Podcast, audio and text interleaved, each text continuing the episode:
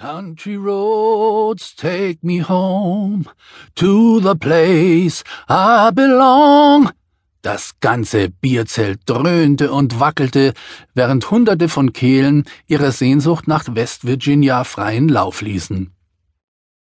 Ex-Kommissar Max Rheintaler wunderte sich wie schon so oft darüber, was all diese Menschen aus aller Herren Länder wohl dazu brachte, ausgerechnet in dem winzigen Appalachenstaat unweit der amerikanischen Ostküste ihre Heimat zu sehen. Wussten die denn nicht, wie ärmlich es dort zuging? noch um vieles ärmlicher als irgendwo sonst in den USA, bis auf den Staat Mississippi vielleicht.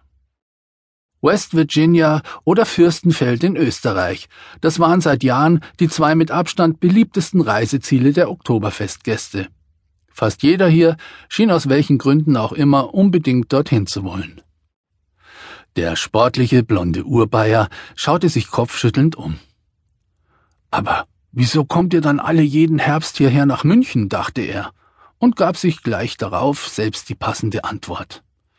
Weil unser Bier so gut schmeckt wie sonst nirgends und weil die Stimmung in unseren Bierzelten weltweit einfach einzigartig ist. Und natürlich, weil es bei uns in Bayern sowieso am schönsten ist. Genau. Er grinste zufrieden. Prost, Gemeinde, so jung kommen wir nie wieder zusammen. Der kleine, dicke Franz Wurmdobler, Max alter Schulfreund und Ex-Kollege bei der Münchner Kripo, nutzte die kurze Musikpause, um mit allen am Tisch anzustoßen.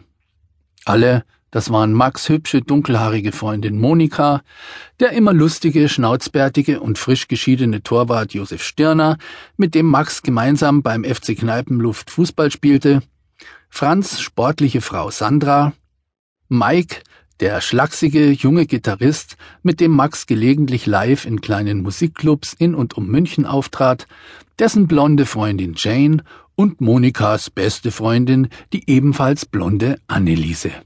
Sie hatte als einzige am Tisch ein Dirndl an, so wie die meisten Frauen an den anderen Tischen.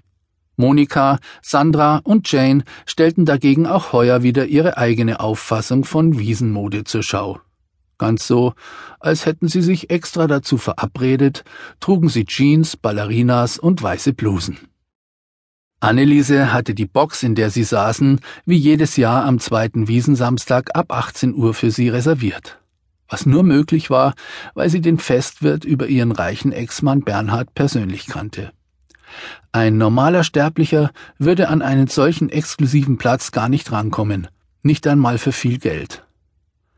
Annelieses neuer Freund, der schöne Giuliano aus Bella Italia, wollte später auch noch zu ihnen stoßen.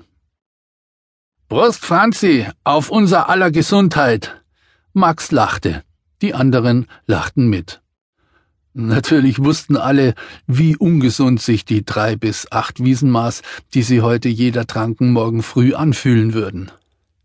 Hey, hey, Baby, die Kapelle nahm ihren Dienst am musikalischen Seelenheil der illustren Gäste aus nah und fern wieder auf. Alles grölte den eingängigen Refrain von DJ Ötzis Mega-Hit mit. Nach der zweiten Strophe musste Max dringend einmal wohin. Gemeinsam mit Franz, dem es genauso erging, bahnte er sich den Weg quer durchs Zelt zu den stets überfüllten Toiletten hinüber.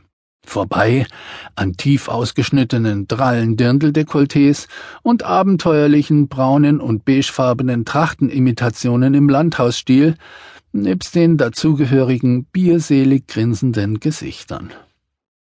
Woher kommt bloß immer wieder dieser seltsame Zwang zur Uniformierung, überlegte Max, der in seiner schwarzen Jeans und seinem schwarzen Lieblingst-T-Shirt mit der Frontaufschrift Knödelgrab zum Feiern angetreten war. Es ist doch noch gar nicht so lange her, dass wir für lange Haare, Freiheit und Individualität gekämpft haben. Soll das alles etwa völlig umsonst gewesen sein? Anscheinend ja, so wie es aussieht. Ja, ja, die guten alten Zeiten kommen halt immer mehr aus der Mode. Er stellte sich kopfschüttelnd in die Reihe der Wartenden. Jetzt schau dir bloß einmal diese vielen halbgaren Bürscherl an, die hier drinnen aufs Klo wollen. Und saumäßig heiß ist es auch noch, oder?